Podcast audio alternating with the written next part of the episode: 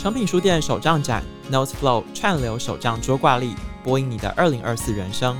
参展商品八五折起，即日起至十一月九日，邀请你来诚品挑手账，自定你的未来节目单。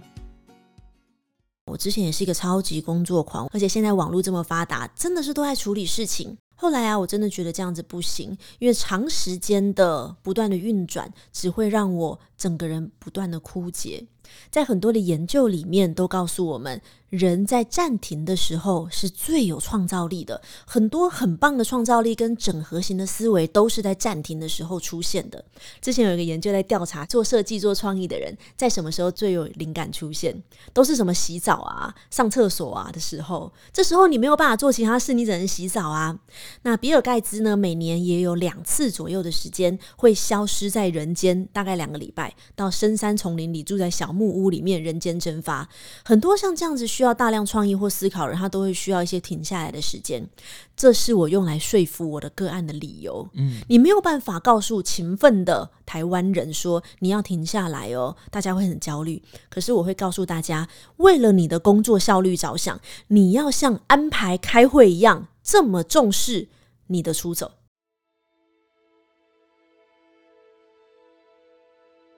欢迎回到《名成品 Podcast》，今天读什么？在重启人生特别企划里，我们邀请你一起为身体和心灵按下暂停键，好好休息，好好吃饭，好好呼吸，好好思考，探索不一样的思路，前往不一样的人生。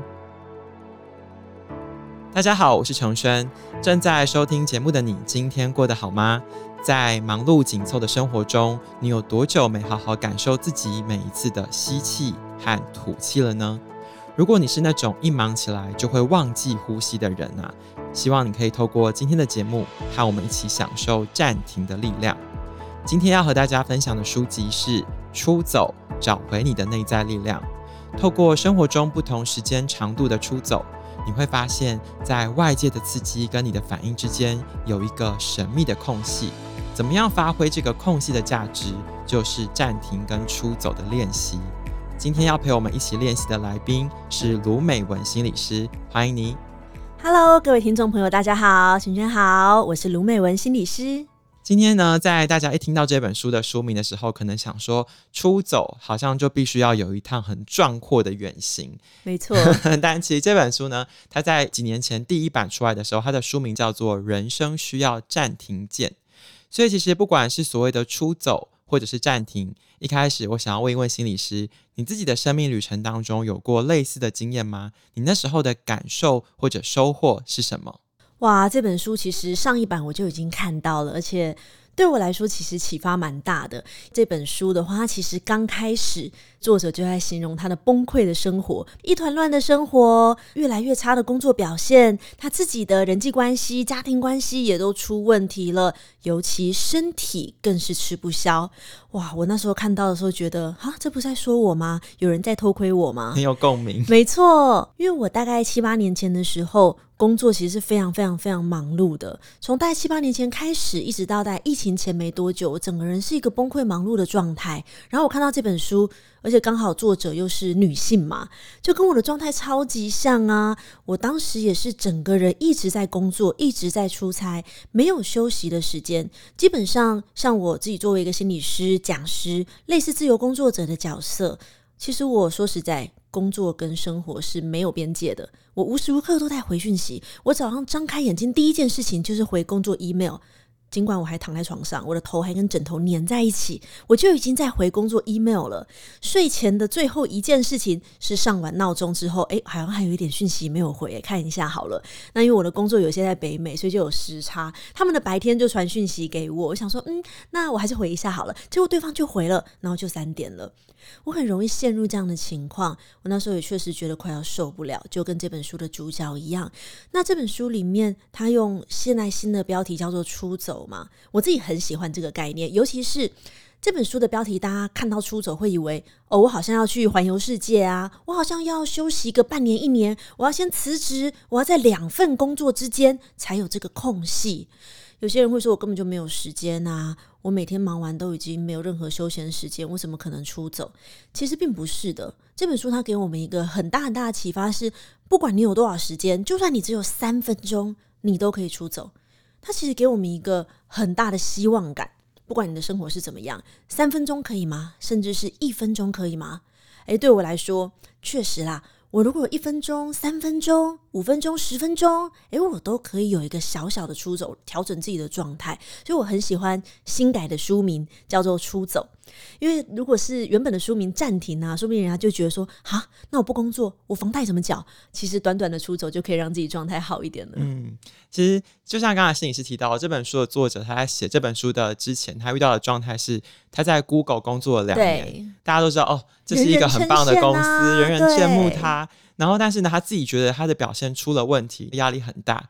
同时，她跟交往五年的男朋友感觉关系也卡住了。是，当她觉得人生一大堆不对劲的状况同时发生的时候，她觉得这似乎是一个征兆，觉得自己要出走了。嗯、是，所以在这本书的最一开始，其实这个作者他先提的是说，你的生活中出现了哪些警讯，其实是一个暗示你要出走的征兆。是的。那心理师你自己跟很多的个案聊过，嗯、在临床上这些征兆在生活中会怎么表现？通常来找你聊的人，他们会怎么反应说？说哦，这些状况出现了，你好像要建议他可以休息一下下。在这本书里面，其实他提的几个警讯啊，例如说你以前热爱的工作现在感到厌烦，或是你的工作表现出状况。沉迷什么网络手机，或是发生一些重大变化，或是有其他的机会来敲门，这个是作者他自己遇到的警讯。但其实从我的实务工作里面，因为我除了做心理咨商，还做很多职涯顾问、职业生涯咨询的工作。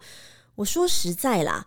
我自己在两岸三地接触到很多华人，包含像台湾人或者是在美国的华人，我都会看到啊，大家都不是觉得哦，我表现好像出了一点问题，我好像就是倦怠，不会是因为这个状态就觉得应该要出走，通常都是分手了、离婚了、身体出问题了、检查出一个很大的病痛了，或者是工作出了一个很大的包，要严重到这种程度。大家才会觉得好像该休息了。坦白说，我觉得这个是华人跟西方人有个很大很大的差异。我们好像总是会觉得我们要勤奋，我们要更努力，我们不能抱怨，我们还有力气，我们就要继续往前走。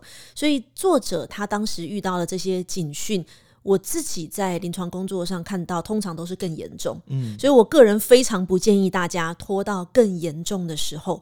通常啊，通常都是拖到家庭已经出了问题了，例如说都要离婚，或者小孩完全非常非常的叛逆，或是父母身体出现问题，才发现都没有好好陪伴父母。其实它会造成非常非常多的遗憾。反而是作者在书里面提到的，当你开始已经出现倦怠，或是当你表现已经开始有点往下了，这个时候你就应该要开始调整，不是等到。有遗憾出现的时候，才在想我是不是该出走。嗯，其实心理师就像你说的，就是人生不要有遗憾的话，很多时候你要问自己说，你内心的渴望，你真正要的是什么？嗯，但我觉得这个题目其实不容易，因为是不是很多人来找你咨商的时候，其实他是带着一个问号，他甚至不知道自己要的是什么。很多是这样，尤其如果是工作者，大概三十上下，或是你大概工作了四五年以后，我们最常看到的是工作几年之后。这个阶段的人啊，他会面临的是意义感。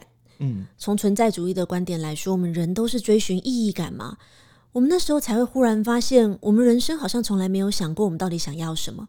从小到大，我们就读书，就考试，我就是要考高分，毕业之后赶快找一份工作，追求大家觉得不错的公司，很高的薪水，但。你心里到底是真正想要什么呢？我们很少去问，甚至在我们的求学过程中，很少被问我们到底想要什么。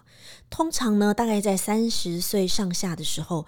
这个困惑就会冒出来，你过往没有解决的问题，你没有处理的这些迷惘，都会一起冒出来。待到三十多岁到四十多岁，是我们最常见到，也是心理学研究里面的一个非常迷惘的阶段，可以叫后青年时期，或是成年的初显期。那我们看到作者开始崩溃，其实也是在成年初显期的后期嘛。重新开始回顾，说自己到底想要的是什么？那对于我们怎么去找我们想要的是什么呢？其实我们正是需要一个暂停的时间。你面前没有 deadline，你下周没有考试，你才有机会去想你到底想要什么。就像你肚子饿的时候，你会饥不择食，在你眼前有什么你就乱吃。可是当你没有那么饿的时候，你反而可以精挑细选，你到底想要吃蛋糕还是想要吃面包？嗯、我们自己的职涯选择也是，到底你是想追求更多更多的钱，还是你在意的是关系，还是你会很在意你想要追求的到底是什么？有些人工作会很容易觉得没有热情，做不下去就倦怠。我们跟他谈一谈之后，才发现，诶，原来他会很在意他做出来的产品，他做出来的工作的成果。到底对世界有没有帮助？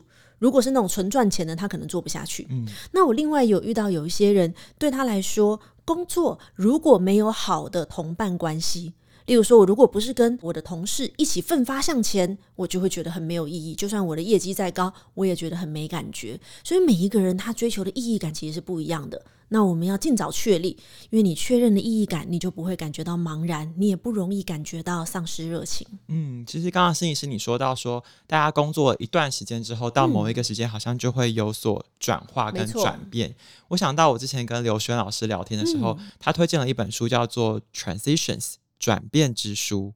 那这本书，他在《出走找怀念在力量》里面，作者也有提到。我觉得大家在转化，其实这样，有时候会想到一个转化的成本，就是如果我现在换了跑道、换了领域，我可能会牺牲什么，我可能要付出什么，这时候就会有好多好多的限制性信念跑出来。嗯、没错。那你要怎么样协助个案去理清，说这个想法冒出来的声音是引领你往一个对的方向，还是这个声音其实是一个杂讯？哦，关于这个啊，其实这本书里面他推荐了很多的方法，他也推荐了很多的书。他其实每一个章节都有练习，而且这个练习都让你去思考。所以在看这本书的时候，每一个章节都会冒出超多内在的声音。至于哪些是杂讯，其实我们不知道。通常我们在做职涯咨询的时候，我也会出这一大堆的问题给个案。所以我这边插播一下。各位听众朋友，你买了这本书，你跟着他的建议的问题去思考，就等于有一个咨询师坐在你面前喽。有没有觉得很省钱？你省了好几千块，然后自己就做反思，你只要花个两三百块买这本书就可以喽。那我们再讲到，我们有这么多内在的声音，什么是真的该做的，又是什么是杂讯呢？其实没有对错，我通常都会说啊。我们要喜欢一样东西有多难？想想看，你不觉得你越长越大，你要喜欢一个人很难吗？有这种感觉吗？年轻的时候好像很容易心动，然后年纪越大就会有有点累啦。你终于遇到一个心动的人，就觉得天哪，我心脏原来会跳啊，感人哈！我们在面对职业选择或是我们追求热情的时候也是一样。你光是有一些新的想法、新的灵感，那都是非常非常珍贵的。我通常都会建议大家啊，可以去试试看。行动起来，这也是这本书提醒我们非常重要的事情。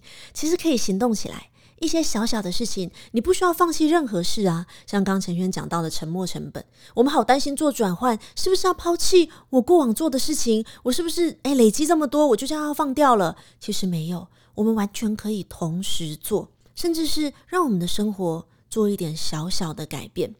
例如说，我之前有个朋友，他是一个公务员，但是他一直好向往可以当摄影师。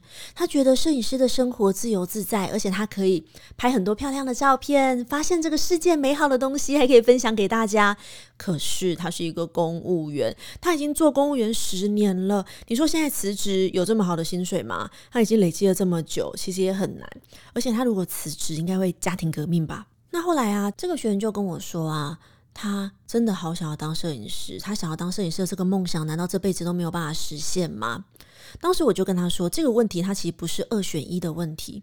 有些时候，我们把一些自己的逃避变成二选一问题，把自己陷入一个没有办法选择的状态。其实他完全可以在下班之后去上上课啊，他完全可以在假日的时候，不用加班的时候，业余生活。他可以拿台相机到处去拍，甚至是手机就可以啊。他有没有想过，其实这不是二选一，完全是可以一起做的。那当他拿起相机的时候，就是他的出走时刻。嗯，他不需要抛掉原本的东西，他内心有一个渴望，好想要去记录生命中的美好，他就可以做。他也可以去上课，他也可以尝试。试试看，他能不能帮身边的人拍拍照啊，或者去拍风景照啊，也可以去参赛啊。其实还蛮多什么各种公务员、教师的摄影比赛啊，都可以去参加啊。那当我在跟他说的时候，我才发现，我们一起去讨论的过程中，他就会有好多好多的理由，就说啊，可是我不知道去哪里上课啊。我们就会发现，很多时候是你不愿意让自己出走，你不愿意让自己做，因为你好害怕，如果你做了没有想象中的好怎么办？如果你试了，结果发现没那么喜欢怎么办？我们常常因为太害怕失败，太害怕不如我所愿，就不愿意去做。嗯，事实上，你去做会损失什么？试着想一想，你做一个公务员，假日去拍拍照，出错了，或者是没有成功拍到好的照片，会损失什么？其实没有什么好损失的，是我们自己的刚刚讲到限制的信念、自我设限，没有让自己去做。是什么让你没有办法试着出走？是什么让你没有办法让自己过得好一点呢？我想这都是大家可以思考看看的。嗯，其实这本书的作者他有讲到，就是有时候我们在日常生活中习惯之后，会有一种生活的惯性，对，就好像进入一种自动导航模式。没错。那透过这个出走，其实是希望我们可以跳脱这个自动导航，然后去听一听自己内心的声音。是。讲到这个自动导航，我觉得它可能跟我们人的大脑的结构或者是演化的发展有关系。在书里面，他讲到了一个机制，想要请教一下心理师。他说，大脑杏仁核的劫持这个作用，这个机制就会导致我们好像很不容易去投入真正内心渴望的事物。这是为什么呢？我其实蛮喜欢这个名词的，就有时候很会写作、很有创造力的人，帮我们的心理学创造一些很棒的名词。那杏仁核它其实是主管一些情绪啊这样的状态。什么叫做劫持呢？就代表它没有办法作用啦，你的情绪没有办法自己控制，甚至是你的大脑、你的思维都没有办法自己控制了。劫持真的好有画面哦，就整个直接被劫持，动都动不了。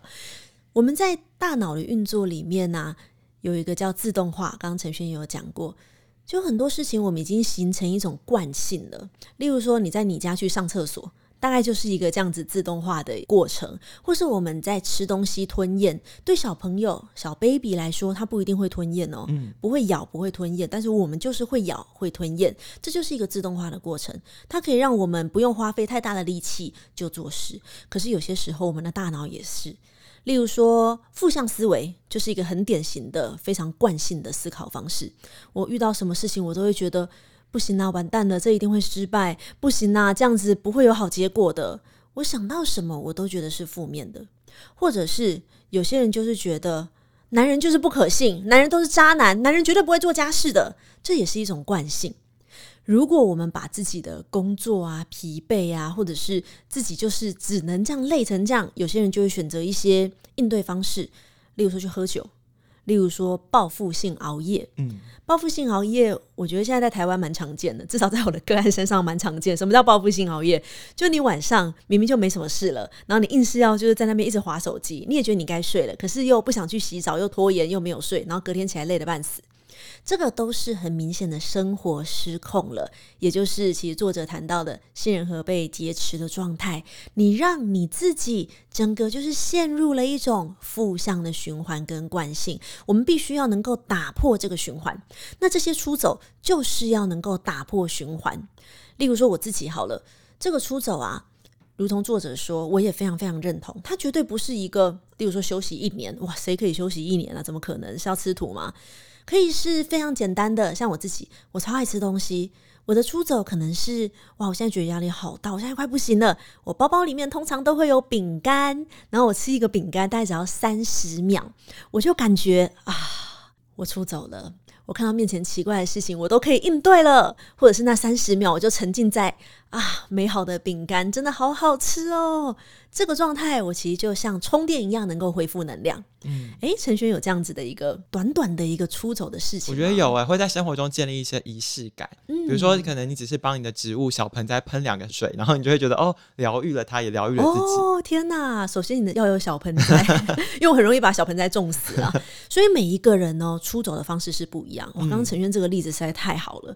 因为他是照顾小盆栽，然后好像只会弄死小盆栽，那小盆栽就不会是我的出走方式。嗯，每个人都不一样。没错，所以各位听众朋友，你的出走方式是什么？而且这个不一定是建立新的习惯哦，在你的生活里面一定原本就有。嗯，可是你可能也是自动化哦，喷喷盆栽哦，吃饭就没什么感觉。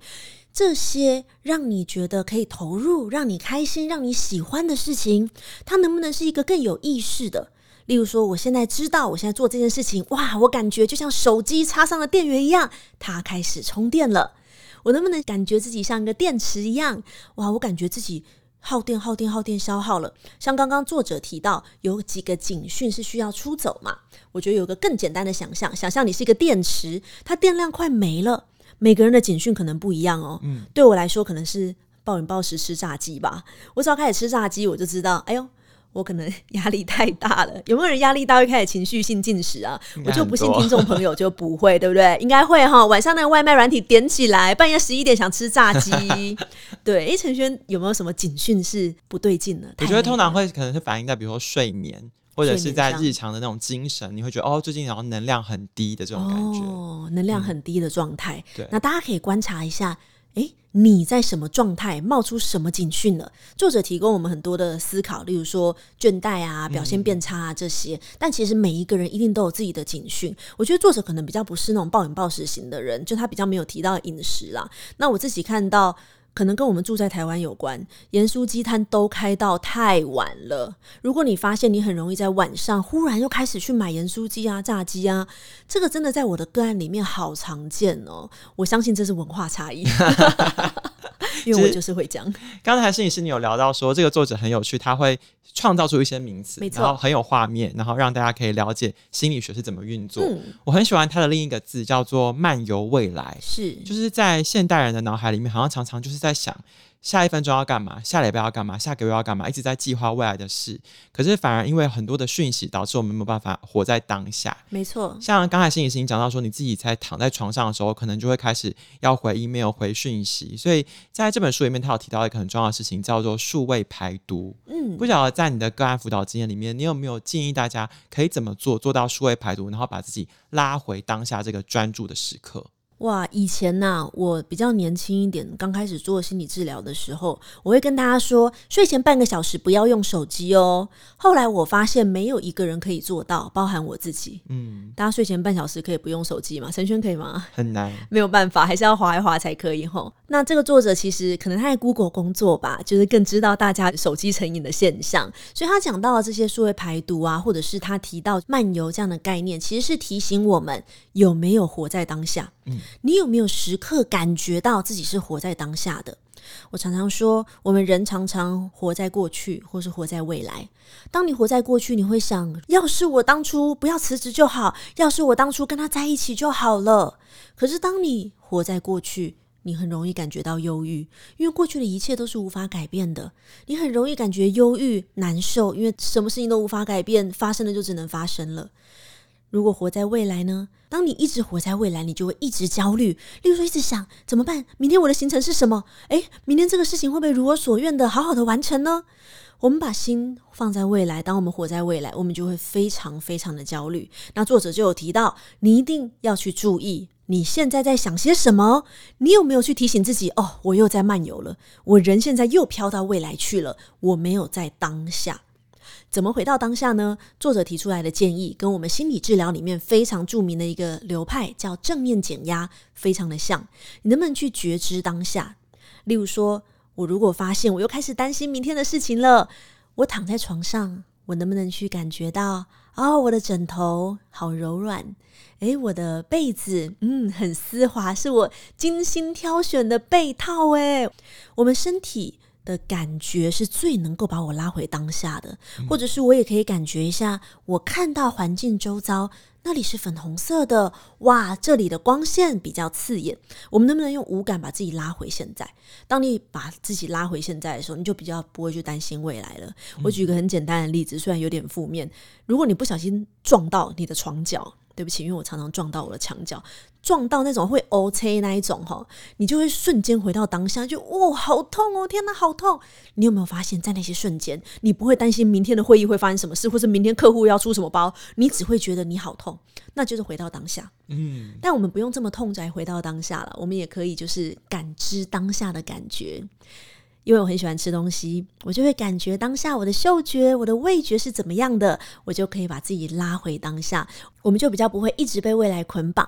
然后在这种情况底下，我们也比较能够做到，诶，一两分钟的出走，或甚至是五分钟、十分钟的出走。在这本书里面，作者他除了有一些出走的名词跟观念，然后提供一些方法跟做法，他还有很多很多的实际案例，他有好多小故事。嗯，毕竟他是一个外国人，所以他的受访对象也是外国人。我有点好奇的是说，说美文心理师你自己接触有没有在你辅导我们台湾人的时候，你遇到了一个怎么样的实例？然后你是透过协助他出走，然后帮他看见不同的生命机会。正如同我刚刚说，买这本书你省了好几千块。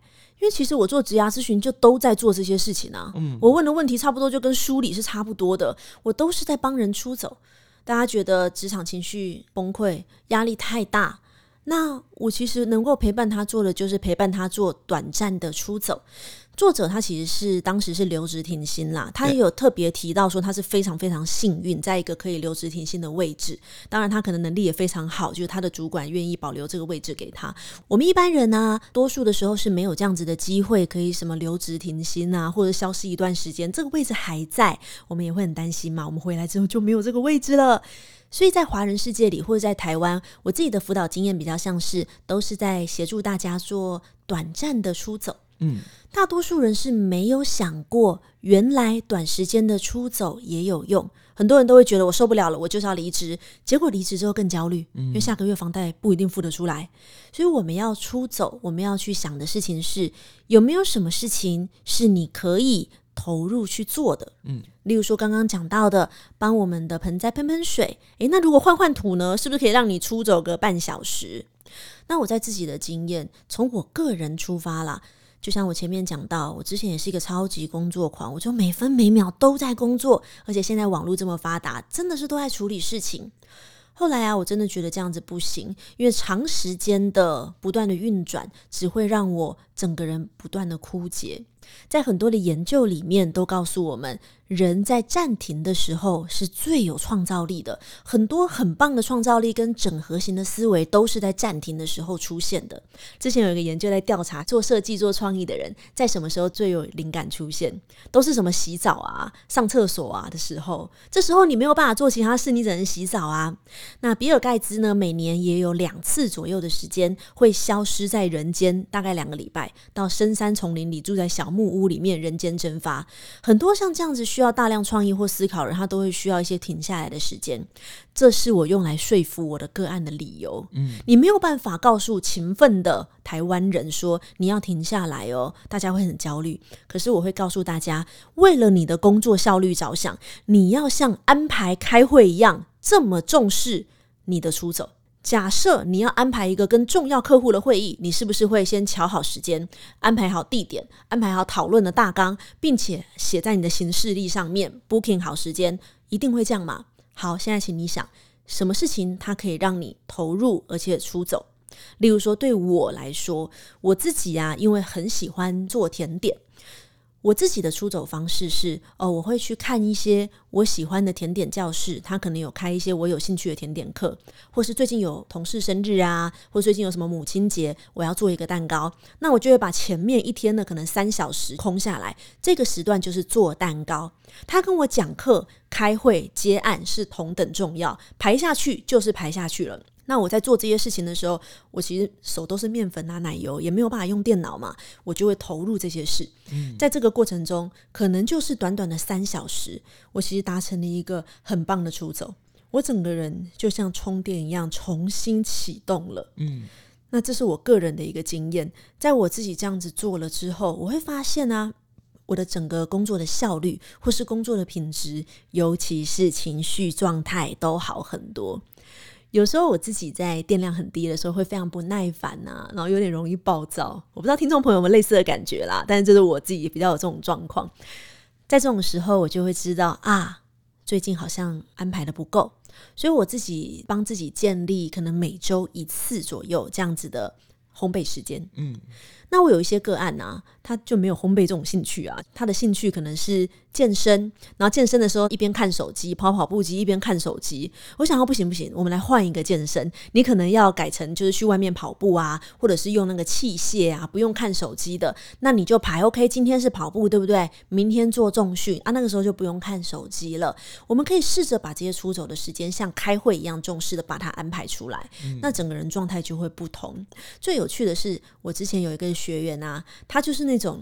因为是创业家，所以工作根本就不可能做完。他每天每天都沉浸在工作里面，每天都没有办法下班。那在这种情况底下，我就邀请他去列出在生活中会让他喜欢跟开心的事情，无论时间长短。例如说，他很喜欢游泳，游泳可以让他觉得非常减压，只是都没有时间去，因为去游泳还要特别跑去另外一个场馆。然后他很喜欢看他女儿的照片，然后他还很喜欢看他家的猫咪。就这些很小很小的事情，后来啊，我邀请他把这些小小的事情做成签筒。你真的觉得快没电的时候，觉得啊快没电了，你也不用去想你要做什么，就抽一支签，嗯、抽一支签，然后就去做做看。甚至后来啊，他还做成三个签筒，分别是五分钟、半小时跟一小时以上，就不同时间。他非常非常有规划的人，不愧是创业家。现在可能只有五分钟，马上要开下一个会，就哦抽一支签，看看女儿的照片。哇，现在晚上就是一筹莫展，工作要做到天亮。天哪，抽一个小时了，好了啊，去游泳好了，反正你不差那一个小时了。嗯游完泳，整个人状态又更好。那在这样子的情况下，他不是度假哦，也不是让自己逃离什么台湾一个月哦。光是这种生活中小小的出走，都让他整个情绪状态变好非常多。他给我一个很有感的形容词，他说：“以前他在的地方，整个办公室都是低气压，员工都很怕他。现在啊，大家比较愿意看到他进办公室，就没有那么大的气压了。所以各位，如果你老板也这样的话，可以建议他用这种方法，或送他这本书。”其实，心理师，你刚才讲到很多不同的心理状态。我读这本书的时候，我发现作者也经常问大家：你有没有留意到，你有没有过着内外和谐的一天？我有点好奇，你怎么样定义所谓的内外和谐？那我们要怎么做，能够比较接近这样子的状态呢？我比较喜欢讲的词是一致性。我觉得一致好像对我的个案他比较能够理解，因为内外和谐好像有一种就是阴阳调和那种感觉，大家好像不太知道那是什么意思。内外和谐或者一致对我来说就是。你活的是比较从容、比较轻松的。哦，有时候我们会觉得生活很卡、很不舒服，或是外在的压力太大，或是我内在给自己的压力太大。那我觉得那个都是一个不和谐的状态。在我看来，一个和谐的状态应该是我们知道我们自己哪里好，我们也知道自己哪里是有限制的。那我尽量发挥我的优势，做这些诶，我觉得比较顺的事情。这个是我在做事上的。那如果是整个精神状态上的和谐呢？更像是你能不能跟外界取得一个平衡？例如说，外界你的主管、你的家庭对你的期待可能是十分，可是你的力气只有五分，那你们可不可以沟通出一个？例如说，五分能做些什么？我们的时间精力很有限，我们能不能在应对外界需求的过程中去找到一个平衡？例如说，对我而言，常常会遇到的是工作跟家庭跟生活是没有办法平衡的。但我能不能透过书里面讲的出走的策略，例如说，我很清楚已经知道，因为我已经经过这么多年觉察，我已经非常非常清楚的知道，如果我一周工作七天，我一定会暴毙。那我会知道说好，那我一周至少有一天的时间是完全不做跟心理治疗有关的事情。那那一天我要来做烘焙啊，我要做这些。我有点像知道一个自己的使用说明书。所谓内外在的平衡或是一致，就是你知道自己的使用说明书，你知道你需要多少的时间睡觉，你知道你在面对多少外界的压力你会崩溃，你知道你的电量什么时候降到百分之二十，像你的手机一样会给你提示。这个时候你可以做一点其他事，那就比较能够去调节。让你在应对外在的时候，你的能量不会降到最低。我觉得《出走，找回你的内在力量》这本书，它真的很像是一个出走的完全指南。它从你可能要出走的警讯，到计划成功的关键，然后最后聊到回归与延续。作者是这样说：“他说，你想象你是一个太空人，你的任务是要回到你出发的地方。